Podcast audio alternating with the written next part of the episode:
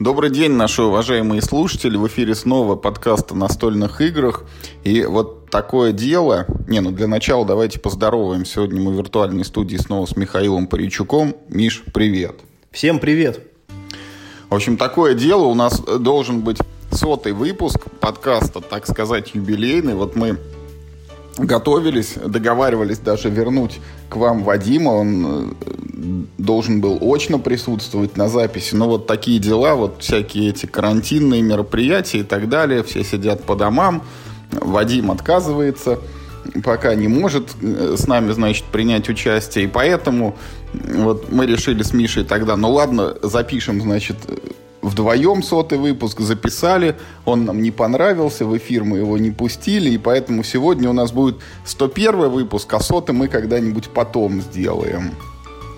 Сегодня мы поговорим, у нас будет такой типовой эпизод, мы поговорим о некоторых новостях э, последнего времени и вот расскажем, кто во что сумел играть в этот пока еще недолгий период сидения дома – ну и, собственно, вот из первейших новостей, просто широкими мазками, вот добрался-таки проклятый коронавирус до настольных игр, или, может быть, что-то еще, но вот Мир Хобби объявил о повышении цен на свои настолочки. Казалось бы, все производится в России – должно быть привязано исключительно к нашим рублям, но э, так или иначе есть иностранная составляющая, это либо станки, либо материалы, либо картон, либо краска. И, в общем, если мы сегодня посмотрим на ценник, то маленькие игры, которые стоили условно до 1000 рублей, прибавили где-то соточку.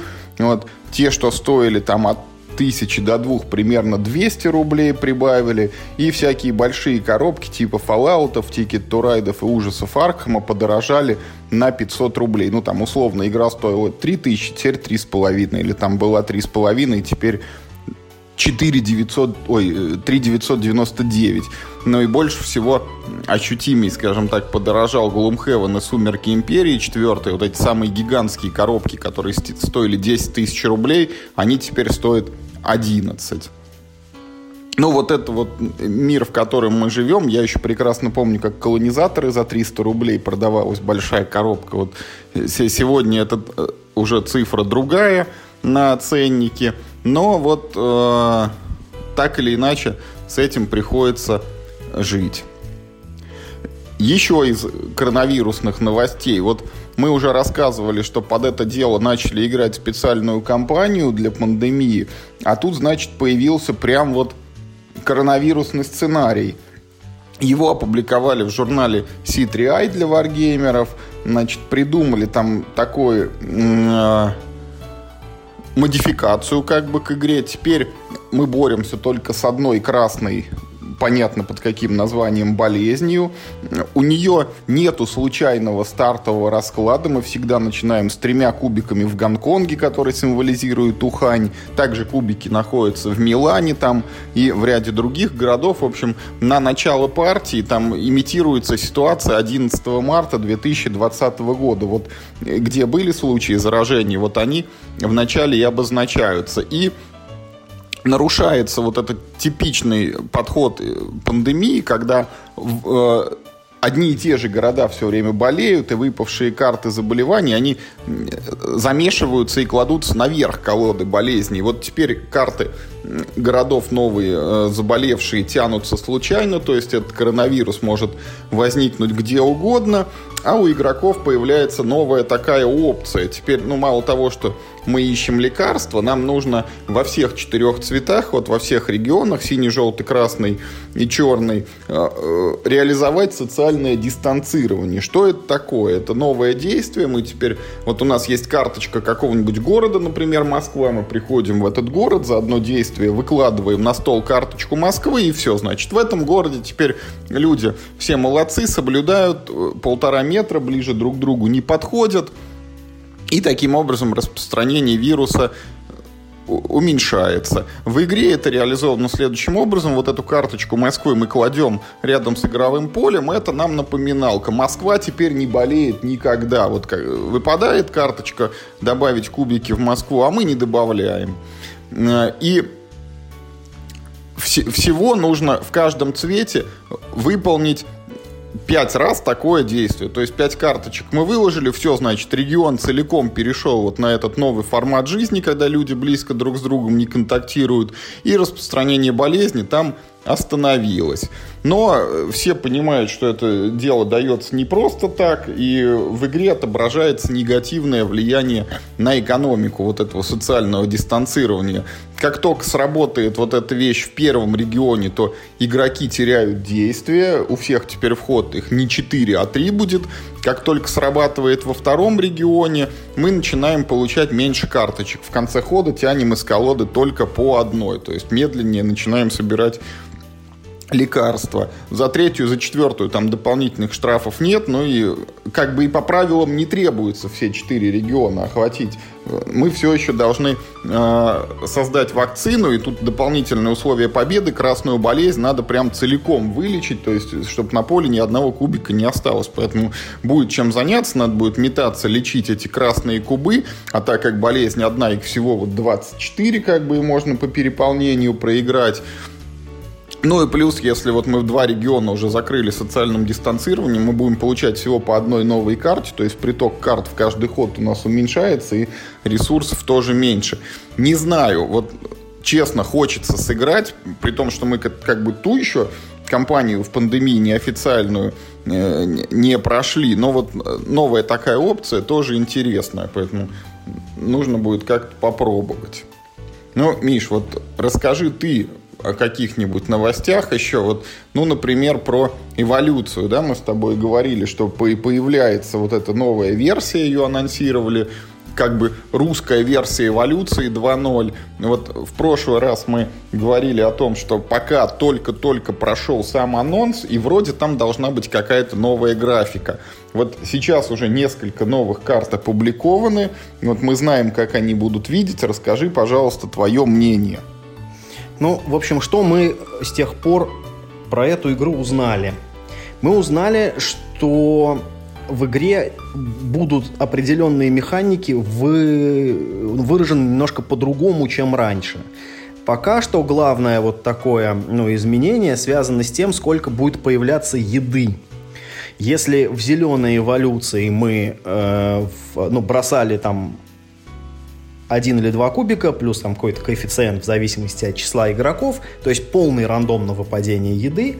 В нормальной эволюции мы как бы сами скидывали карты и сами формировали как бы базу, то есть был, ты знал, э, ну как бы сколько еды будет точно, да, но не знал, сколько там типа кинут другие игроки то в этой эволюции э, достаточно интересный гибрид двух этих механик. А, теперь, кроме карт вот животных и карт свойств, а, будут еще одни карты. Это а, карты ареалов, они так называются. Эти ареалы, они более или менее продуктивны на еду. И вот этих карт будет лежать на столе несколько в зависимости от числа игроков. Каждый ход самая старая карта ареала сбрасывается, а на ее место открывается новая. Поэтому ты точно знаешь, ну, минимум еды, который у тебя будет, плюс небольшой вот бонус, который с новой карточки придет. То есть вот, то есть вот, вот этот рынок еды, грубо говоря, он будет ну, медленно так это обновляться. Мне кажется, это вполне удачная идея, и я поиграл бы именно вот, ну, с таким вариантом формирования пула еды. Ну и, конечно, нам показали э, графику, ну, теперь не только коробочный арт, но и прям вот, э, ну, картинки многих свойств – Здесь надо сказать э, пару слов поподробнее. Над графикой работают несколько художников. Э, и на мой э, сугубо вот личный взгляд, художники справились по-разному. Э, художник, который рисовал карты ареалов, ну вот нам пока показали только джунгли, как выглядит. Но джунгли выглядят еще ну, тудой-судой. Они очень яркие, они такие очень мультяшные, там ну, у меня есть как бы вопросы к этой картинке, но она выглядит, по крайней мере, ну, привлекательно, как-то аппетитно выглядит. Картинки со свойств мне, честно сказать, не нравятся. Их вот выложили уже штук, наверное, 5-6. Я вот сейчас так это пролистываю. Да, вот где-то штук 6 картинок. Ни одной хорошей среди них нет. Наверное, можно вот, ну так если в двух словах говорить, картинки, конечно, выглядят вот как ну, вот, европейская версия эволюции только для бедных. Явно вот они целились туда, там какая-то похожая компоновка, хотя животные, кстати, теперь нарисованы вполне наши, земные, да, настоящие, но компоновка картинок явно похожа, там какая-то цветовая гамма, стилистика, вот это все очень напоминает, конечно, но нарисовано откровенно плохо. Животные все очень пластиковые, совершенно, ну вот, неубедительные. Э, природа вокруг животных абсолютно не прорисована. Там какая-то мазня, вот, на мой взгляд. Поэтому это, конечно, наверное, лучше, да, чем, ну, вот, чем зеленая эволюция, которая была с этими кляксами. Но, ну, мы все-таки избалованные уже люди. И ну, не производит какого-то вау-эффекта эта графика. Ну, так, ничего выглядит, сойдет, сойдет. Я там немножечко по, ну, поприпирался в комментариях. Ну, естественно, нашлись, конечно, там несколько человек-защитников, кто говорит, что как бы графика ок. Ничего не хочу сказать. Мне не нравится. Вот это, это как бы, ну, вот мой, э, мой, этот, мой вердикт. Мне пока не заходит. Хотя вот медведь милый. Ну, вот видишь, вот медведь на, как на спячке. Он тоже не настоящий, но он какой-то милый. Вот. Не знаю. Все еще, вот как-то эволюция, она все еще больше про геймплей, да, чем про графон. Ну, ну и ладно. Лишь бы, лишь бы это была. Ну, лишь бы игра была, что называется. Лишь бы человек был хороший.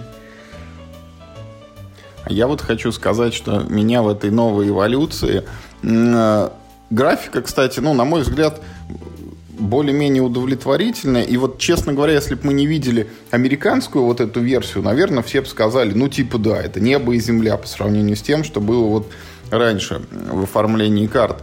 Новые механики, вот эти в плане там добывания еды, да, вроде хороший. Насколько я понимаю, там, Миш, придумали что-то такое, что, ну вот, теперь не в самый последний ход мы играем на результат, а всю игру, да, ты там копишь какие-то очки или что, ну или, по крайней мере, хочется на это надеяться, если пока не озвучивали. Вот, но у меня вопрос немножко другой, вот, посмотрев на эти новые карты, и обнаружив, что они все еще двухсторонние, ну, то есть вот у вас карточка, а снизу нарисована такая плашка хищника, если вы ее перевернули кверх ногами, то это как бы хищное свойство. Вот я, честно говоря, задумался, а не было бы круче, если бы карточки были прям, ну, вот как игральные карты, знаете, вот там валеты, дамы, они вот так вот двухсторонние, перевернутые. Вот и тут бы на одной половине карточки было бы нарисовано одно свойство, а на другой другое. Вероятно, кстати, это рассматривали, может быть, даже отказались от этого варианта, потому что лучше нарисовать одну большую иллюстрацию, чем две маленьких, в которых там надо вглядываться. Но все равно вот у меня такая мысль сидит. Ну и что еще, Миш, вот из... Надо сказать, ну, не богато время, да, у нас на новости. Все там на удаленке сидят, что-то копошатся, но вот э, мы не раз в последнее время вспоминаем отечественного разработчика Юрия Ямщикова. Вот последнее, о чем мы говорили, это была его игра «Детектив», который, кстати, уже, по-моему, третье дело пошло в тираж. Вот. Но тут снова вот новость, от, э, адресованная к Юре. Гага Геймс выпустила второе дополнение к «Стальной арене». Вот этой вот э, боевой игре, о том, как на арене сражаются между собой э, всякие там роботы, э, снабженные модулями защиты, а, брони, там какими-то двигательными установками и так далее. Вот э, Стальная арена, по-моему, годика три уже назад вышла, да, было к ней первое дополнение под названием «Арсенал», и вот оно второе, называется «Высокое напряжение». Э, о чем дополнение? Появляется два новых робота, которые не просто вот новые, что их раньше было там 5, а теперь стало 7 условно, эти роботы, они э, именно в плане механика игрового процесса тоже приносят с собой инновации. Один робот э, он там как-то хитро работает за счет того, что у него вот запчасти перегреваются, а он от этого становится там мощнее и сильнее бьет врагов. А другой робот, он такой типа ниндзя, он там скрытно подбирается к врагам, его не так просто атаковать, а сам он умеет там как бы из засады наносить тоже дополнительный урон. Появились всякие новые модули, там оружие, вот эти вот брони, э, движки и так далее. И э, новая такая опция, теперь мины класть можно, насколько я понимаю. Или там какие-то ловушки, что на них ты там неизвестно подорвешься не подорвешься. Вот, Миш, есть у тебя что сказать еще про это дополнение? Да я не очень люблю стальную арену, если так уж честно сказать. Но вот это дополнение, оно выглядит забавно за счет того, что появились у роботов свойства. По-моему, это очень круто. Жалко, что их не было раньше. И, ну, может быть, жалко, что эти свойства привязаны как бы, ну, к роботу. Ну, ну, что нельзя взять просто любого робота и дать ему свойства, которые тебе хочется. Ну, понимаешь, о чем я говорю? Ну, не знаю, оно выйдет, а, оно, вернее, уже вышло, не для меня оно абсолютно вышло. Я как, ну, как бы, как в базу, не, ну, то есть, ну, то есть, в смысле, играл, но нерегулярно играл, да, как первый доп пропустил, так пропущу второй, ради бога. Если, как бы, если тебе нравится, то ну, будем ждать, в общем, отзывов, потому что пока мы только вот видим из новостей, выглядит интересно, ну, по крайней мере, с точки зрения, вот, если вы любитель стальной арены, на, наверное, вам как бы понравится это дополнение. Вот мы с Мишей к числу таковых не, себя не относим, поэтому вот на практике сказать особо-то и нечего. А вот. ты разве не любишь стальную арену? Ну, ты знаешь, я в нее играл несколько раз, и я же тоже первый доп пропустил. Вот база мне показалась несколько медлительной. То есть там вот эти вот когда робот идет, он потихоньку поворачивается и не может навестись на цель. У меня ассоциация вот «Крылья войны» была. Вот эта игрушечка про то, как самолеты в Первую мировую летают. Вот там то же самое. Там надо было вот так вот развернуться, зайти противнику в хвост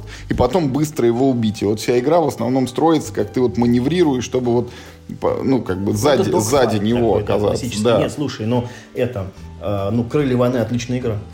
Вот «Крылья войны» мне нравятся, а «Остальная арена» почему-то казалась медленной. И вот я из нее запомнил только одно, что лучше всего в нее было играть в четвером, причем двое на двое обязательно. А теперь вот. можно трое на трое, а, та, Да, тогда динамика. И вот э, первый допчик, насколько я помню, он там ввел какие-то фишки, которые вот, ну, вот это мой как бы мою претензию снимают. Там как-то можно было более шустрее, что ли, двигаться. И вот во втором дополнении тоже появилось что-то такое новое, что то ли если у тебя нету модулей, то ли если ты активируешь базу, ты там как-то, ну, типа два действия выполняешь простеньких, а не одно. Ну, вот пошустрее все стало работать. Ну, в общем, «Стальная арена» обзавелась вторым дополнением. Дай бог ей здоровья. И глядишь, если, ну, там, может быть, с продажами будет все очень хорошо, то, может, и третий допчик. Как бы, что, роботов придумай, там, ору, оружие новое изобретай, механики какие-нибудь вводи, там, фугасные заряды, там, осколочные, рикошетные и так далее. Ну, это, мне кажется, проще звучит, чем, чем на самом деле есть. Но, как бы, сам факт, что второй доп не каждая игра. Не каждая вторые. игра, да, да, да, да. Значит, значит, игру любят, покупают и слава богу. Вот э, для меня вот другая игра скоро выйдет. Для меня вот э, лавка игр локализует Trails of Tucana. Не знаю, Я думаю, что лавка игр не знает о том, что она для тебя ее локализует. Ну, я имею в виду, вот Журавлев не для меня делает это, стальную арену, да, а вот, а, а вот лавка для меня Trails of Tucana локализует. Вот, короче, Trails of Tucana это очередной но это не roll and write, да, это типа открыл карту и нарисовал, как это flip and write, да, так что ли называется, не знаю. В общем, это такой roll and write, где вместо кубиков колода карт. У, у каждого игрока есть карта, местности, она, значит, ну, расчерчена на шестиугольнике. Каждый шестиугольник — это один из, по-моему, пяти разных видов местности. Там типа горы, там реки, э, пустыни, леса и прочее. Из колоды вход открывается две карточки. Например, там, не знаю, пустыня и гора открылась. Да? Карточки, кстати, выпадают с разной, э, ну, с разной вероятностью, и это видно. Там ну, что реже, что чаще. И вот вы должны э, на своем вот этом планшете соединить просто прямой линией одну гору, да, и одну соседнюю с ней пустыню. И все. А потом открываются, значит, ну, там, типа, новые две карточки, там, знаете, там, река и, и гора.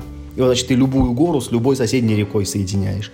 И, и вот так вот потихонечку, полигонечку, полигонечку, потихонечку вы, значит, эти вот, эти палочки рисуете, и вы должны соединить, вот как помнишь, эта игра э, Trains of Europe, что ли, так, так, mm-hmm. вот. Вот очень похож процесс, по сути, там есть так ключевые точки, вот, вот ты должен их вот своей сеткой соединять, только если в Trains of Europe ты мог просто ставить в любое место, ну, то есть лишь бы она к твоим линиям была присоединена, то здесь э, тебе как бы игра ограничения задает, что нужно нарисовать обязательно вот между таким ландшафтом и сяким ландшафтом. Ну, а суть, в общем, такая же. Чем больше вот разных ключевых точек ты соединил, тем больше ты очков заработал. А если ты соединил там как бы каждой, э, ну, точки ну, по две штуки, то есть там типа два храма, да, например, там древних. Если ты оба храма соединил, то ты получаешь вообще много очков. Вот. А люди в интернете прям все говорят, что это очень крутая игра, она очень быстро играется, не требует какого-то там, ну, большого количества времени, каких-то умственных там, э, не знаю, усилий каких-то высоких. Она просто веселая фановая игра.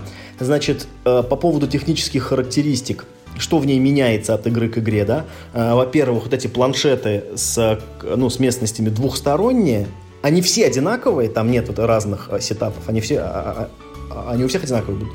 Но на одной стороне типа маленькая карта, а на другой стороне она там, ну, в полтора примерно раза больше, если хотите подольше игру играть. И все игроки, там есть такие специальные карты, в каком месте ты появляешься. Вот каждый игрок появляется на этой карте в своем месте. Там, там условно первая там точечка, она у него уже поставлена будет в разных частях карты. Плюс э, немного по-разному считаются бонусные очки. Там открываются тоже специальные карты и показано, что нужно с чем соединять. И, ну, первый игрок, соединивший там две точки, получает совсем много, второй получает чуть поменьше, там, да, третий, как бы, и так далее, ничего уже не получают. Насколько я помню, эта игра играется, ну, формально до 8 человек, но на самом деле это игра, в которую можно играть в сколькером угодно. В принципе, там, по-моему, нет каких-то ограничений. Ну, э, если вот вы готовы примириться с тем, что бонусы сбалансированы на определенное количество людей – то и ладно, можно играть в десятером. Хотя я, я честно говоря, ты знаешь, я не думаю, что кто-нибудь играет в Роунрайты, ну, типа, больше там, чем там, не знаю, в четвером. Вот. Но тем не менее, вот, э, вот такая выходит игра, выглядит она очень круто, э, не знаю, обещает простой фановый игровой процесс. Вот это вот то, вот, э, ну, чего я хочу от Roll Ride. Потому что я не хочу вот в Roll Ride в сложный играть. Вот, мне кажется, Roll Ride это как крестики-нолики. Ты ее так раз достал, что-то покидал, там, да, написал 15 минут, все, как бы всем весело, да, поехали дальше. И это вот как раз то, э, что от этой игры я жду. Еще в ближайшее время ко мне э, я заказал, еще не приехала, э, картографы, да, которые Мир Хобби выпустил вот совсем недавно. Там тоже похожая как бы, ну, идея, тоже могут сколько угодно людей играть, но там ты рисуешь на своей карте местности кусочки Тетриса. То есть ты как бы типа путешествуешь и вот зарисовываешь, что у тебя вокруг, из чего твое королевство состоит. То есть там открывается, короче, кусок, вернее, э, карточка, и на ней так. Или э, ну, кусок определенной формы, но две местности на выбор, или конкретная местность, но два разных куска на выбор. И вот ты, ты делаешь выбор, да, и пририсовываешь к своей карте этот кусок. А иногда выпадают монстры, это какая-нибудь такая какая-нибудь неудобная загогулина, там какой-нибудь, какой-нибудь дурацкой формы, которая отыгрывается так. Вот э, все игроки, э, как бы, ну, отдают свою карту местности, в общем, ну, направо своему противнику, и он пририсовывает там, где вот он сам хочет, в самом каком-то неудобном месте он тебе рисует там этих монстров трех, или, или сколько их там. Вот. И потом, значит, ну, тебе возвращает э, кусок, и, в общем, и у всех горит от, от того, что ты нарисовал, я хотел сюда греку нарисовать. Вот. Мне кажется, это тоже очень веселая игра, в которую тоже может играть там сколько угодно людей. Кстати, очень лояльная цена. Она что-то 800 рублей, по-моему, стоит, если мне память не изменяет. Я, собственно, это, ну, как, как увидел, так прям сразу и заказал, потому что я ожидал цену за тысячу. Нет, 800 рублей. Вот, в общем, ну, приедет, поиграю и расскажу, наверное, в следующий раз. А, кстати, тоже это коронавирусные новости. Э, поищите в интернете, если у вас есть Five Tribes, э, для них запилили соло-режим. Это как бы да, сейчас... это, это тренд сейчас для всех игр придумывать соло-режимы, чтобы типа лишний раз вы из дома не выходили, вот есть настолочка, рубитесь сами с собой. Угу, угу. Вот. И еще вышла, значит, на кик, э, не на Kickstarter, конечно, а на Crowd Republic вышла игра Гном, Гномхейм.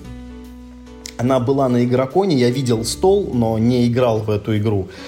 Э, графика выглядит забавно, но я пока, ну, прям ну, много подробностей не знаю. Я только вижу, что поле в этой игре как-то там немножечко может поменяться. Вот там на картинках несколько конфигураций игрового поля, хотя вроде, ну, они выглядят похоже, но явно вот оно как-то там вот, ну, в ходе игры переделывается.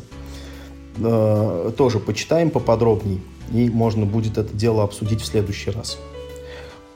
У меня новостей больше нет. Ну, собственно, тогда с новостным блоком мы заканчиваем и начинаем переходить к нашим, так сказать, к игровому опыту вот за предыдущие периоды.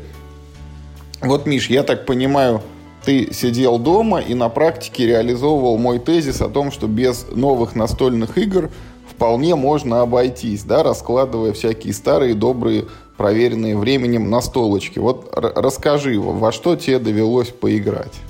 Да, вообще, э, вот эти, эти дни, э, в общем, э, ну, на самом деле, э, нельзя сказать, что э, вот, ну, поскольку я сижу дома, у меня теперь прям вот куча времени. Нет, на самом деле, мне просто сэкономили время проезда до работы и обратно, потому что, ну, в общем, я работаю, э, ну, удаленно, в общем, так же, как и в офисе я работал.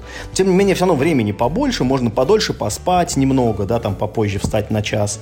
С работы возвращаешься, как бы, да, мгновенно со стула встал, вот ты и дома. Но все равно, то есть время как-то, ну, сэкономилось. Но, тем не менее, из-за того вот, что как-то вроде и деньги сейчас не хочется разбазаривать, вот, да, непонятно на что, трудно сказать, сколько все это продлится. И, ну, и люди не приходят, в общем-то, поэтому, ну, у меня прям ренессанс, короче, прям старых классических вообще вот игр. Я в парочку успел поиграть там до карантина еще, когда вот всех там по домам еще не заперли, а в остальные играл дома. И вот прям смотри, я прям играл в самую, в самую, что ни на есть, рафинированную классику. Я играл в Агриколу, играл в «Семь чудес», «For Sale», в «Ужас Аркхема», во что я там еще играл. Ну, во всякие другие, которые просто классикой не стали. Ну, не знаю, «Лоскутное королевство» стало классикой? Ну, нет, наверное, нет.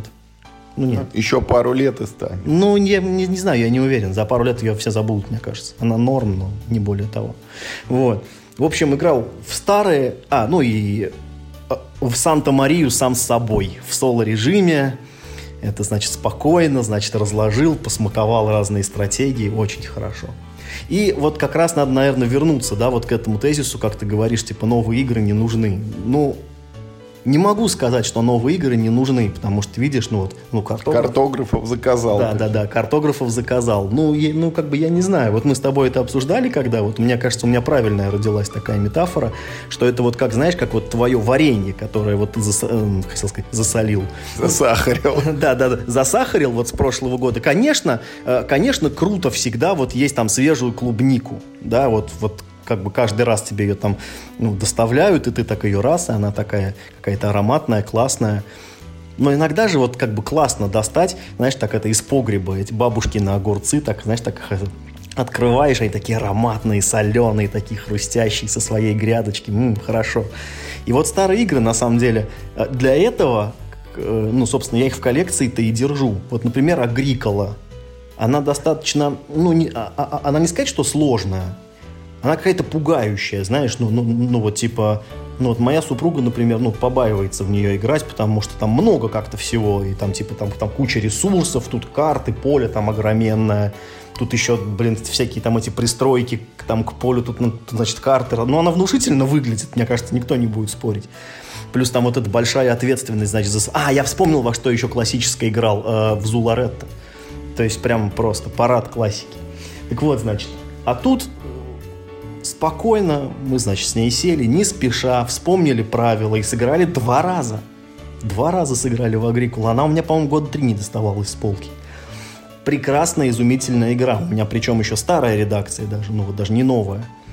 И в ней есть там все эти профессии и эти там, эти, как они, простые улучшения, да, по-моему, называются. Вот.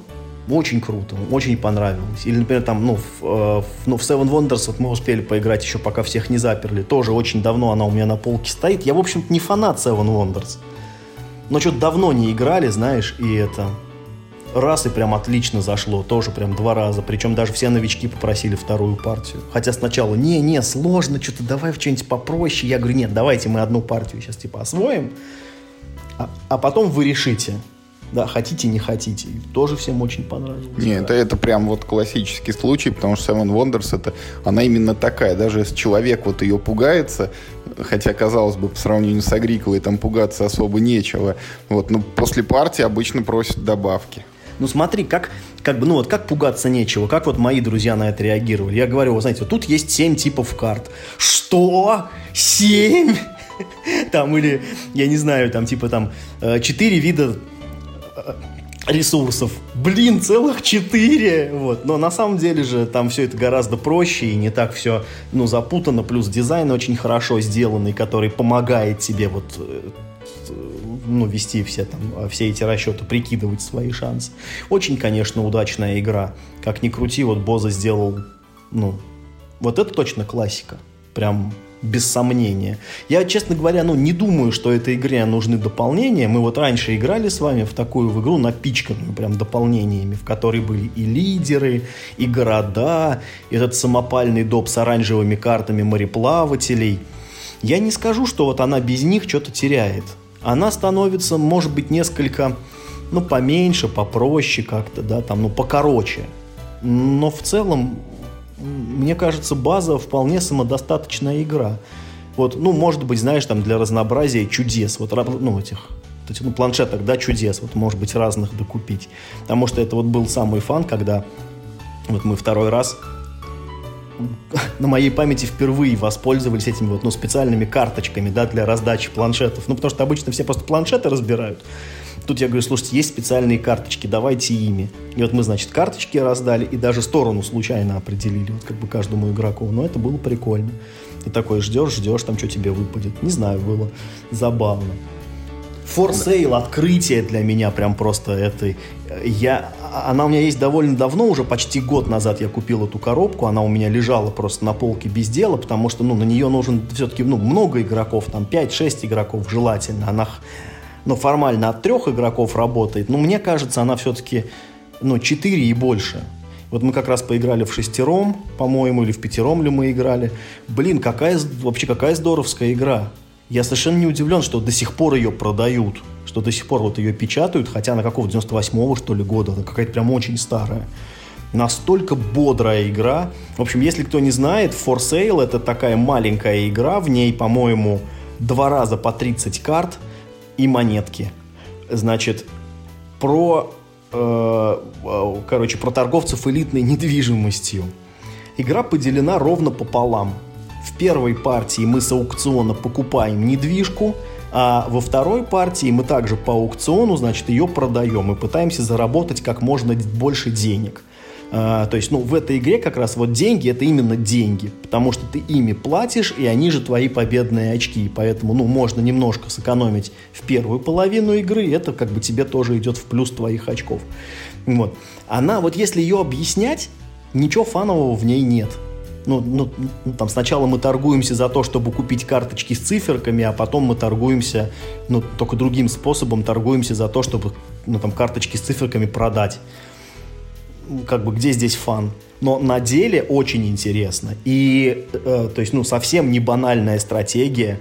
Э, мы там нашли даже, в общем, расчет э, ну, второй производной и такого параметра, как ебеда. И он там вполне, в принципе, просчитывается. И, ну, как если у тебя в голове калькулятор, то ты даже можешь ебеду прикинуть, в общем-то. Поэтому не, ну, не, очень бодрая, без, э, ну, без всего лишнего, Э, как бы классная игра. У меня есть ну, претензии вот э, к современной русской локализации. Ее делает какая-то компания, я вот, честно говоря, забыл ее название. Не вот какой-то там какой-то известный локализатор, питерская какая-то вот, короче, компания, она ее печатает. Она, во-первых, в очень большой коробке продается, прям в очень большой коробке. И причем она сделана, вот знаешь, как старые коробки звезды. Такая вот, как э, коробка из-под пиццы, только такого дурацкого формата, она какая-то супер нестандартная. И качество карт, на самом деле, довольно паршивое. То есть, ну, монетки хорошие, а карты так себе, честно сказать. Но эту игру невозможно плохо издать, потому что в ней два раза по 30 карт и монетки. Как бы она в любом случае будет вполне э, ну, вполне хороша. Картинки там те же из западной версии, это ее здорово выручает. Очень я всем рекомендую, если вот вы там где-нибудь найдете for sale, обязательно приобретите. Вот, ну, на большую компанию 5-6 человек, это прям суперская игра. Мне так понравилось. И плюс партия буквально 10 минут играет, ну, может, 15 там э, в первую партию э, ну, как бы 30 карт раскупили, да, во вторую 30 карт продали. Все, вот, собственно, вся игра.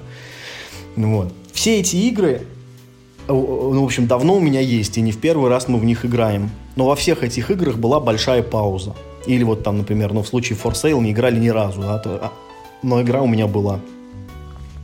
И Вот после большой паузы они заиграли на самом деле очень свежими красками. Показали, что эти игры ну, не зря все это время существуют, не зря там издаются, переиздаются. У Агрикола так аж второе издание вышло, да.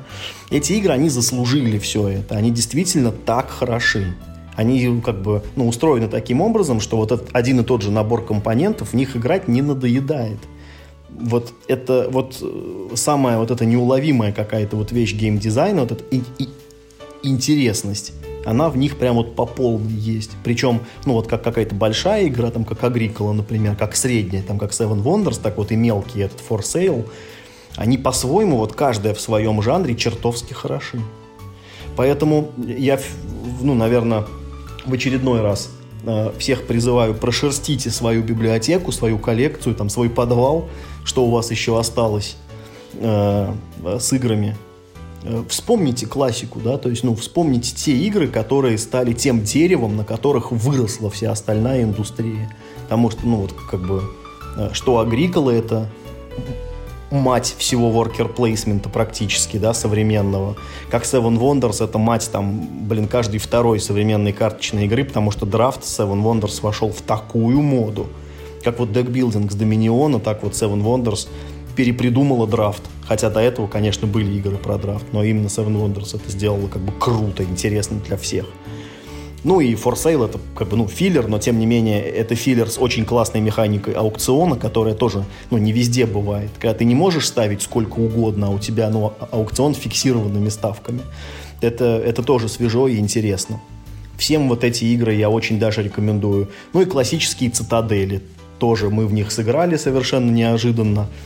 Вот в, ну, в самое последнее русское издание, где 30 персонажей, надергали персонажей вслепую, надергали вслепую этих ну, специальных кварталов, и тоже было все еще интересно. Вот, казалось бы, ну, Цитадели вообще одна из первых игр, которые у меня вообще есть в коллекции. И, кстати, одна из первых игр, которую мы с тобой играли. Я прям точно это помню, что они как раз тогда только недавно вышли, мы познакомились, такой, смотри, у меня есть Цитадель, я такой, круто, я еще не играл, давай. И до сих пор вполне, вполне бодрая игра. Она на самом деле, конечно, скажем так, ну вот, цитаделей, вот они у меня восторг не вызвали. Все равно даунтайм, который там есть между ходами, блин, все-таки вот он, он тоже никуда не делся. Он как был, так он тоже и на месте. Долго все думают, а сейчас еще и персонажей много, они там ну, ну все-таки немножко по-разному работают. Нужно переоценить, да, как бы их ценность заново, и готовые шаблонные там старые стратегии больше не работают потому что нет какого-то там, нужного для них персонажа.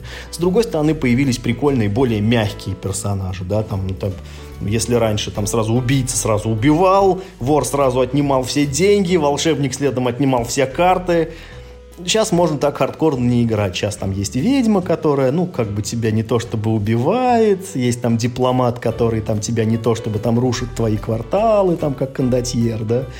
Всякие там есть эти предсказательницы, которые не то чтобы у тебя много отнимают карт. Ну, как-то вот это все можно смягчить себе, все эти острые углы и играть более мирно в какую-то такую ну, стратегию на развитие.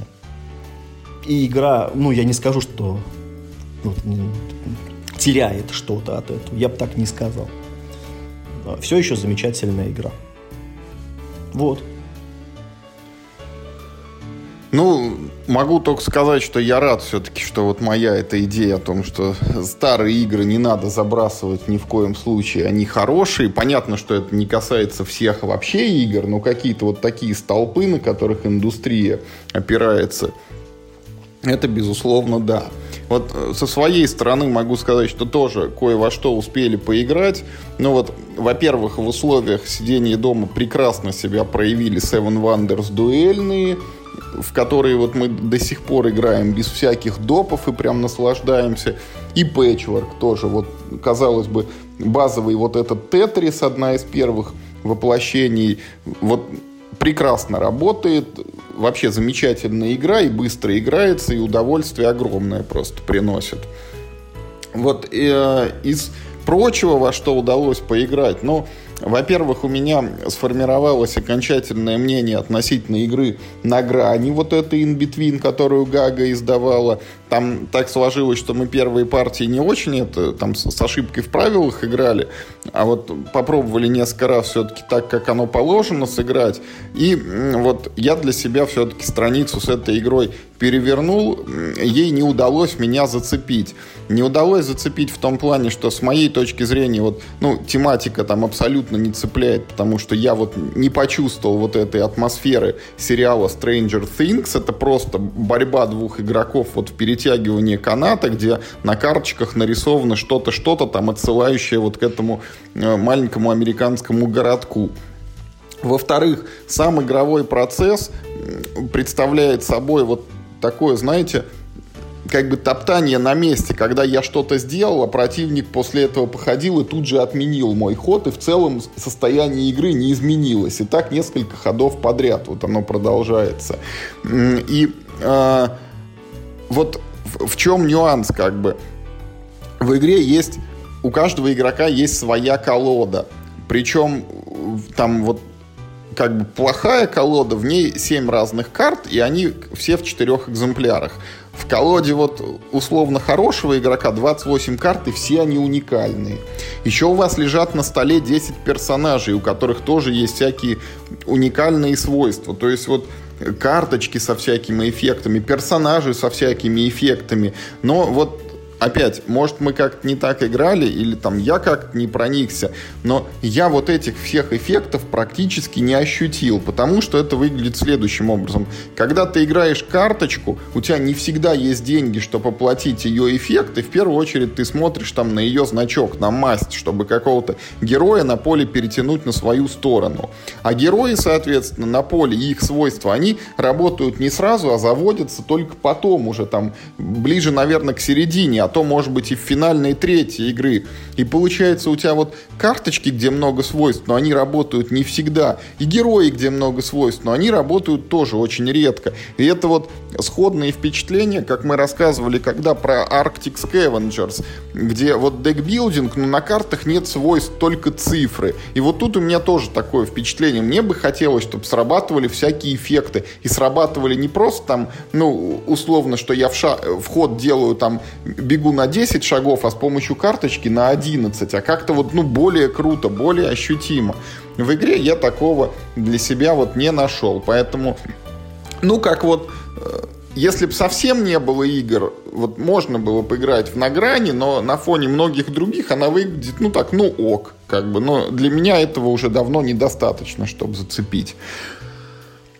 Что еще? Вот про «Семь чудес» ты рассказывал. Мы тоже еще до введения карантина успели сыграть в «Армаду». Вот в это самое последнее дополнение, которое в игру вводит целый новый пласт. И вот она выглядит тоже очень пугающе теперь с ним, потому что раньше у тебя была вот стопочка карт, из которых ты драфтил одну, и у тебя был планшет города, который ты развивал, а теперь, значит, тебе на старте выдают еще один целый новый планшет такого же размера.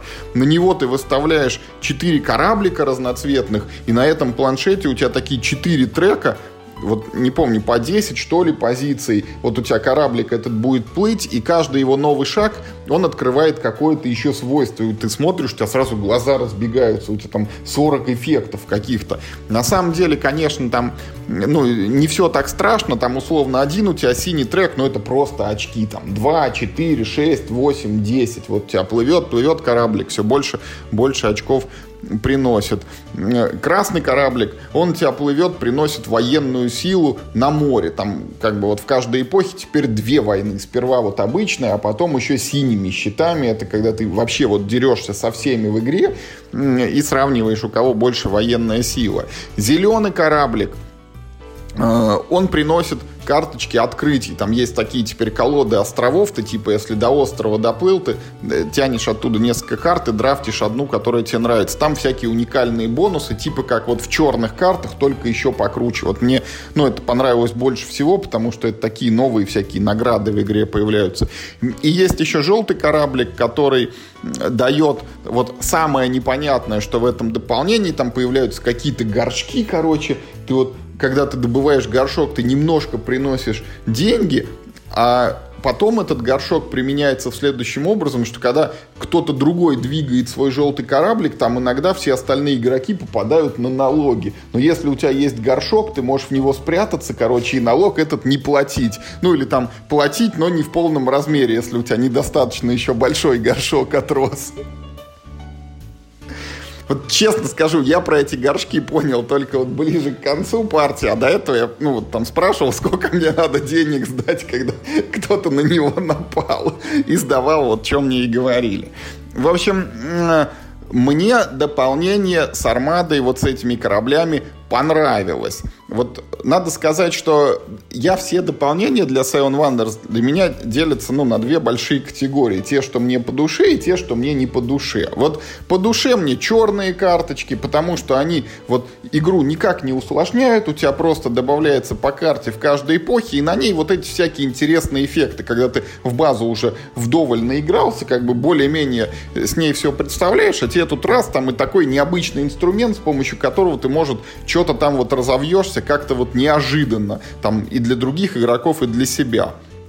По этой же причине мне нравятся и оранжевые карты этого неофициального дополнения моряков, потому что они просто вот взяли эту идею черных карт и там развили ее еще шире. А, чуть меньше мне нравятся лидеры.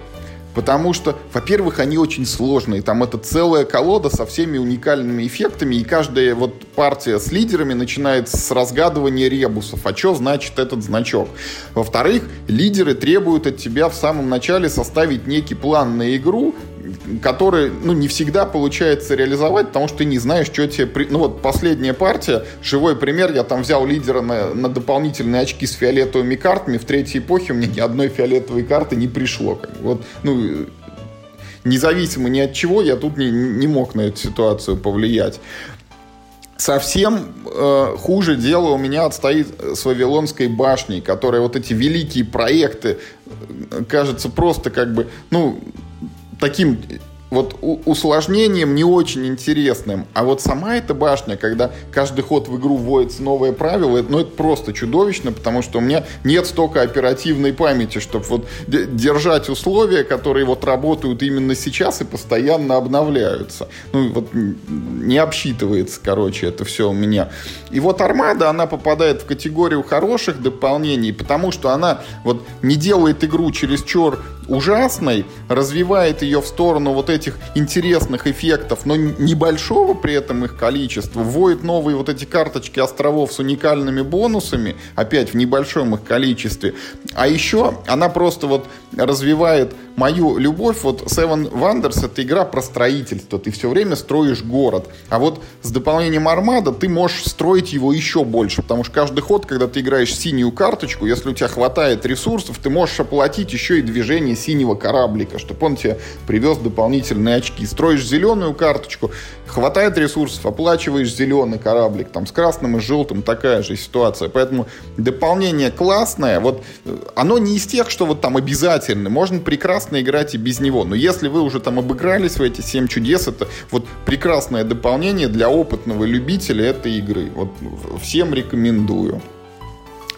Значит, еще э, мы закрыли, э, вот галочку поставили. С прошлой осени хотел я поиграть в Combat Commander Europe. Ну как хотел? Я в эту игру уже играл лет 10, наверное, назад. Это прям вот такой варгейм-варгейм в лучших традициях здоровая коробка от GMT Games, внутри такое поле на тонком листе бумаги, потому что варгеймы печатаются небольшими экземплярами, они стоят дорого, на компонентах там экономят, там фишки вот такие маленькие, эти квадратные картоночки, на которых там по 3 по 4 цифры на каждой нарисованы параметры всякие солдат.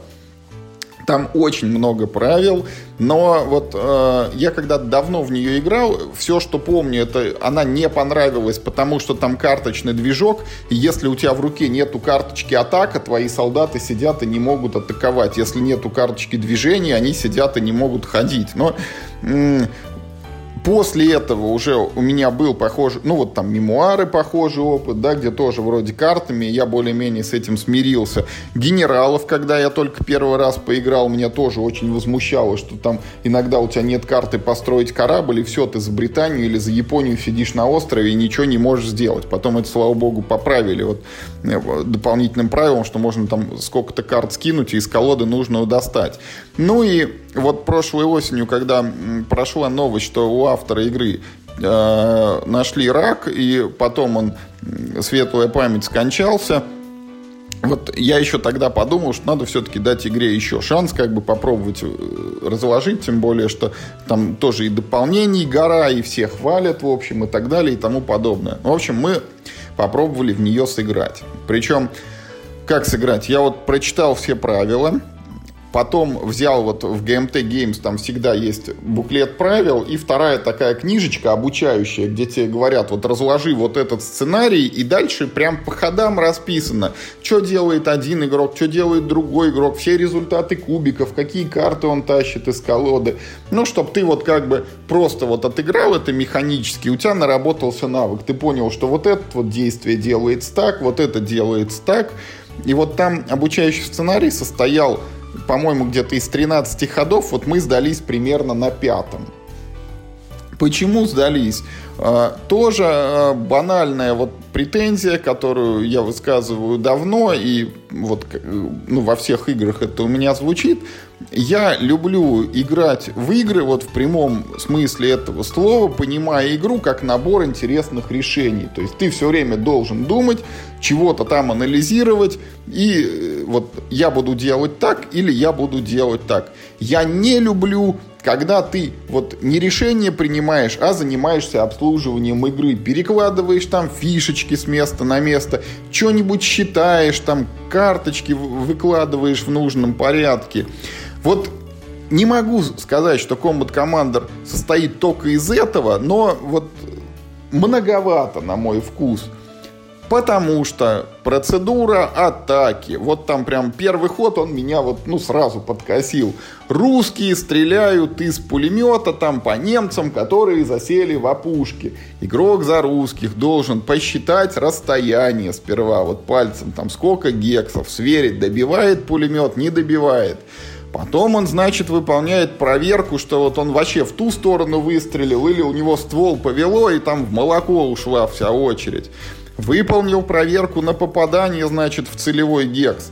Вторая проверка. Теперь мы проверяем, а пули, как бы вот они в, в людей в этих попали, в немецких, которые там засели. Или вот в тот гекс, но все равно мимо.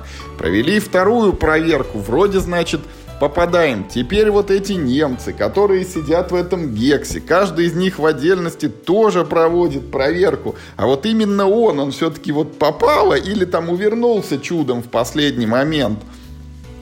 Ладно, слава богу, там как бы проверки все минимизированы, то есть там даже кубик бросать не надо, ты из колоды верхнюю карточку э, поднимаешь, и там нарисованы вот два э, значения кубика, что как бы у тебя выпало. Но тоже вот нюансы, когда ты проверяешь, вот увело у тебя пулемет или не увело, ты вот открываешь, и ты эти два кубика должен перемножить между собой. Когда ты вот не увело, и ты вот попал в этот гекс, и ты проверяешь, попал ли ты в этих немцев, ты эти значения складываешь. Они, значит, в защиту тоже складывают кубики. А еще вот, когда ты эту карточку отрыл, там рядом с кубиками может быть надпись «Событие», и тогда ты должен открыть другую карточку и выяснить, что за событие. А там может быть событие, что значит снайпер стреляет. А если стреляет снайпер, ты должен вытащить еще одну карточку, чтобы выяснить, в какой случайный гекс этот снайпер, значит, попал. И вот вроде вот в жизни это секунды, да, ты развернул пулемет и нажал на гашетку, а в игре ты вот посчитал, куда он стреляет. Попал он, не попал, в немцев или не в немцев, увернулись или не увернулись, короче. И вот, ну, это меня уже немножечко как бы так напрягло. Второй момент, который меня напрягло, что когда мы дошли до третьего хода, там написано, а теперь немецкий игрок сбрасывает все свои карты и набирает новые. И это весь его ход, потому что карты у него плохие. Ну, как бы окей. Следующий ход читаем, а теперь русский делает то же самое. Ну, я не опытный игрок, вроде там у русского были какие-то карты, которые, ну, наверное, там одно перемещение было, его можно было применить, но нет, вот надо сбрось и обнови всю руку. Вот это мне всегда напоминает нашу отечественную игру Германа Тихомирова «Терминатор, да придет спаситель», где тоже похожая механика, только у меня там были Сейчас уже точно не помню, но вот похожие ситуации, когда ты раз 10, там вот как бесконечно можно было в начале хода руку обновлять. И я вот обновлял, пока не придет нужная карточка. Ну, спрашивается, зачем нужно такое обновление? Ну и здесь вот как бы я вот только что рассказывал, в генералах это решение автор придумал, когда у тебя новой карты нет, ты можешь там выполнить какое-то действие там задорого, но ты ее достаешь себе. А тут ты значишь, вот как вот на, на игровом автомате, вот я дерну еще раз барабан, там выпадут мне или не выпадут эти нужные действия. Понятно, что это имитируется хаос боя, что там не всегда все идет так, как ты хочешь, там и т.д. и т.п. Но лично мне вот это не импонирует, как бы подход такой. Ну и, в общем-то, вот я про себя еще раз подумал, что лучше я в третий раз попробую Conflict of Heroes оценить, это, освоить, который тоже Wargame, тоже про Вторую мировую, но не настолько хардкорный, не такой чудовищный. И там третья редакция правил еще более допиленная, я ее никогда не пробовал. Вот, может быть, поиграть с ней все-таки должно быть лучше. Слушай, ну вот Conflict of Heroes, он, по-моему, не хардкорный, типа до третьего сценария, когда у тебя более-менее нормально фишек на поле. Ну, там, типа, первый сценарий тоже можно его назвать обучающим, там, типа, у тебя там три фишки, там, да, у противника три фишки, там, типа, немцы в кустах с пулеметом, а, я, я там не помню, русские, по-моему, войска против них, они, типа, должны пройти вот просто через карту, немцы должны их расстрелять. Потом второй сценарий, там, типа, ну, у тебя там не, в двух та, местах, не, да? Не, не, дело в том, что мы не доходили до второго сценария, потому что там засадные юниты какие-то появляются, где ты на бумажке должен а, записывать, да, в каком ты... гексе они. Вот, то есть это даже во втором уже сценарии. Мне почему-то казалось, что в третьем. Я просто помню, что вот там, там вот так, типа, ты сыграл, о, какая интересная игра, сыграем в следующий сценарий, и тебе по щам лопатой просто на, сыграл в третий сценарий, знаешь.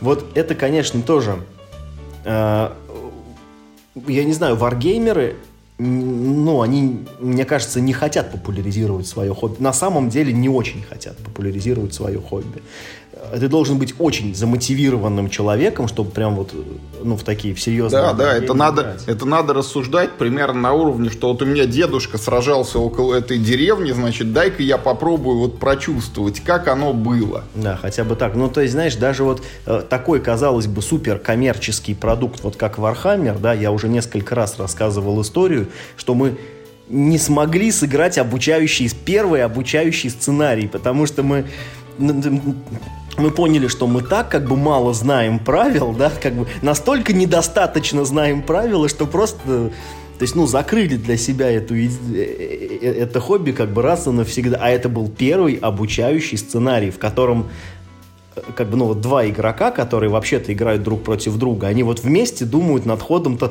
только одних ребят, а противник действует автоматически, как бы там для него, нам для него прописано это все дело. Ну, это может быть сознательный шаг. Вот, ну, ну, вот, как бы вот такая вот крутая кривая обучения. Но с другой стороны, почему тогда первый сценарий такой, э, такой простой и интересный? Почему второй сценарий ну, не может быть немножечко сложнее, чем первый? Почему в него нужно включить сразу все остальные правила? Ну, ты знаешь, мы же с тобой рассуждаем вот про первую редакцию. Может быть, во второй и в третьей там как-то вот эти, ну, обучающие сценарии по-другому построены, потому что вот... А там и сценарии, что ли, другие? Я возможно, думаю, возможно. Но, по крайней мере, первый сценарий уже во второй редакции немножко поправлен, там теперь русские не всегда проигрывают. Да там это, в общем, ну, как бы, ну, не, нет, не так уж важно.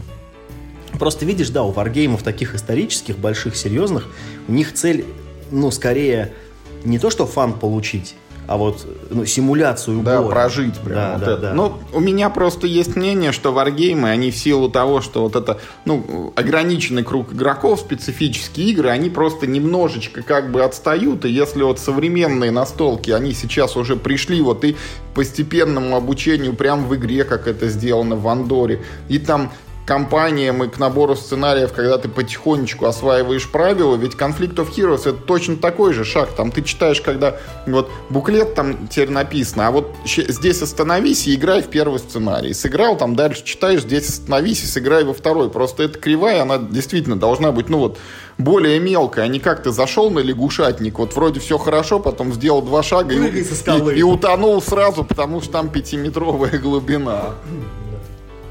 Там отлично, теперь мы научились ходить, да, да теперь научимся летать в следующем сценарии. Да. Ну и что, вот еще могу похвастаться, что наконец-то прошли Exit секретная лаборатория. Это одна из первых вот коробочек Exit, которая выходила на русском языке. И вот ей я остался очень доволен, потому что предыдущее у меня было э, вот погружение в Exit прошлым летом, когда мы играли в еще не изданную на русском языке Catacombs of Horror про приключения там в парижской э, подземелье. И это было ужасно, потому что игра тебя просто унижала, ты вот сидел перед ней, осознавал, что серого вещества не хватает ни на что. Большинство придуманных авторами головоломок оказывались какие-то настолько ужасные чудовищные, что ты даже вот беря карты подсказок, ты сам себе задавал вопрос, ну как я мог до этого додуматься? Хотя мы знаем людей, которые, вот Миша Соколов там без единой подсказки все прошел.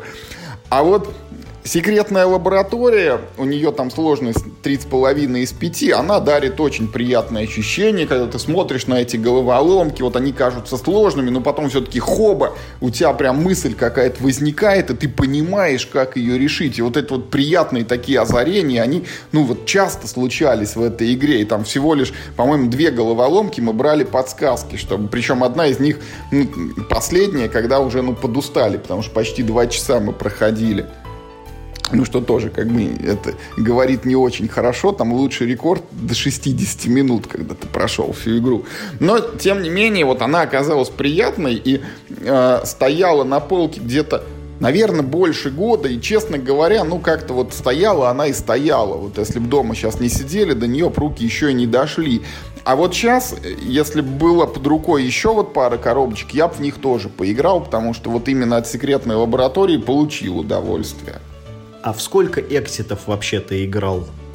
В три или в четыре. Какой самый крутой? Ну, самый ужасный это вот этот Catacombs of Horror. Нет, а самый лучший?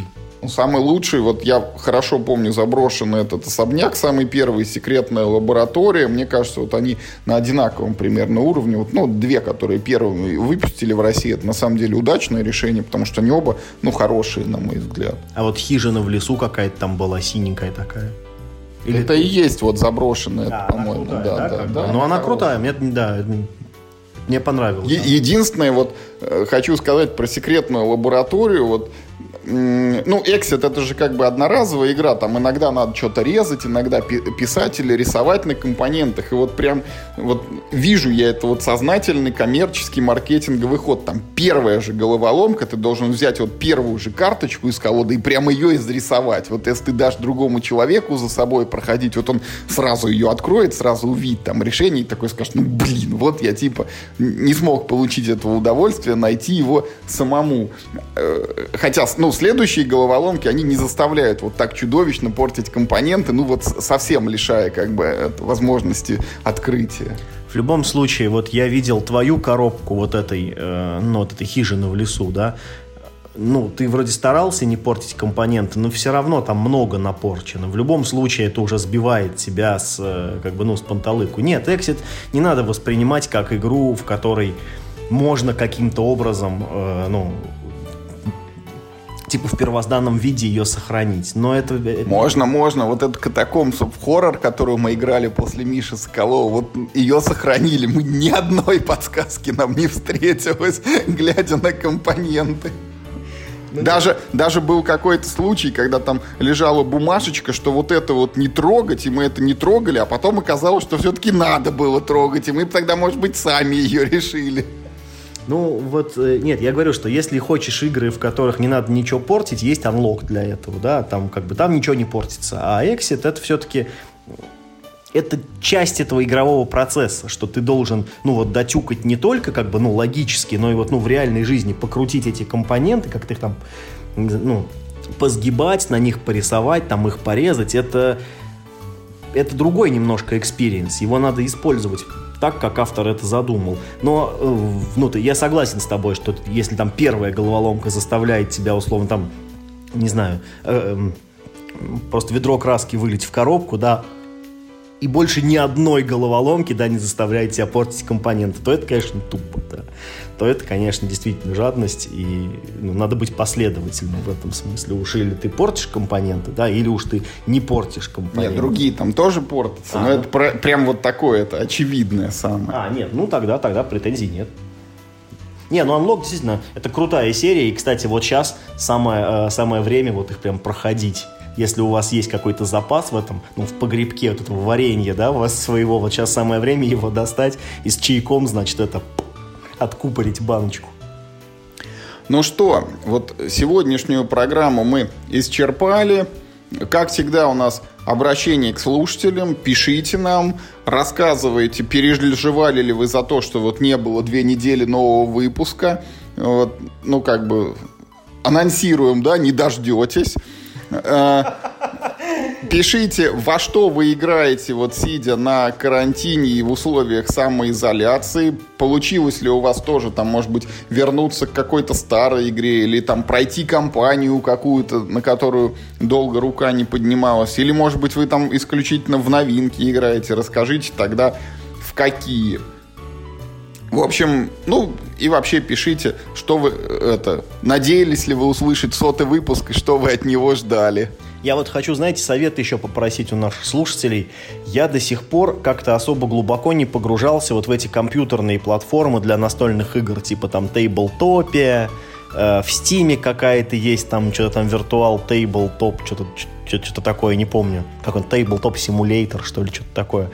Скажите вот, ну, ну, типа, с чего начать? Подскажите, да, с чего начать? Я в Tabletop пробовал, э, но э, выглядит круто, но тот факт, что там вот надо вот все руками перекладывать, вот вплоть там до каждого кубика, ну это тупо. Но как бы я так не хочу. Я хочу, чтобы игра э, была на компе, вот как приложение в iPad. Ты же там, ну вот карты не перетаскиваешь, ну вернее там, ну, там только в некоторых случаях. Ты же из колоды карты не сдаешь в iPad сам, да, вот как в тейблтопе это надо делать. Вот есть что-нибудь такое, вот чтобы сайт был более-менее автоматизированный, но при этом это была именно, ну вот как бы чувствовалась как настольная игра, не как компьютерная игра, ну как бы из которой просто ну, графику взяли из настольной. Вот, может быть, кто-нибудь мне что-нибудь такое посоветует, потому что сейчас очень хочется с кем-нибудь поиграть, с, как бы, ну, с людьми. И вот я подумал, что, наверное, через интернет вот самое милое дело. Когда, как не сейчас. Ну вот, в общем-то, и все. До новых встреч и не болейте. Играйте только в хорошие игры.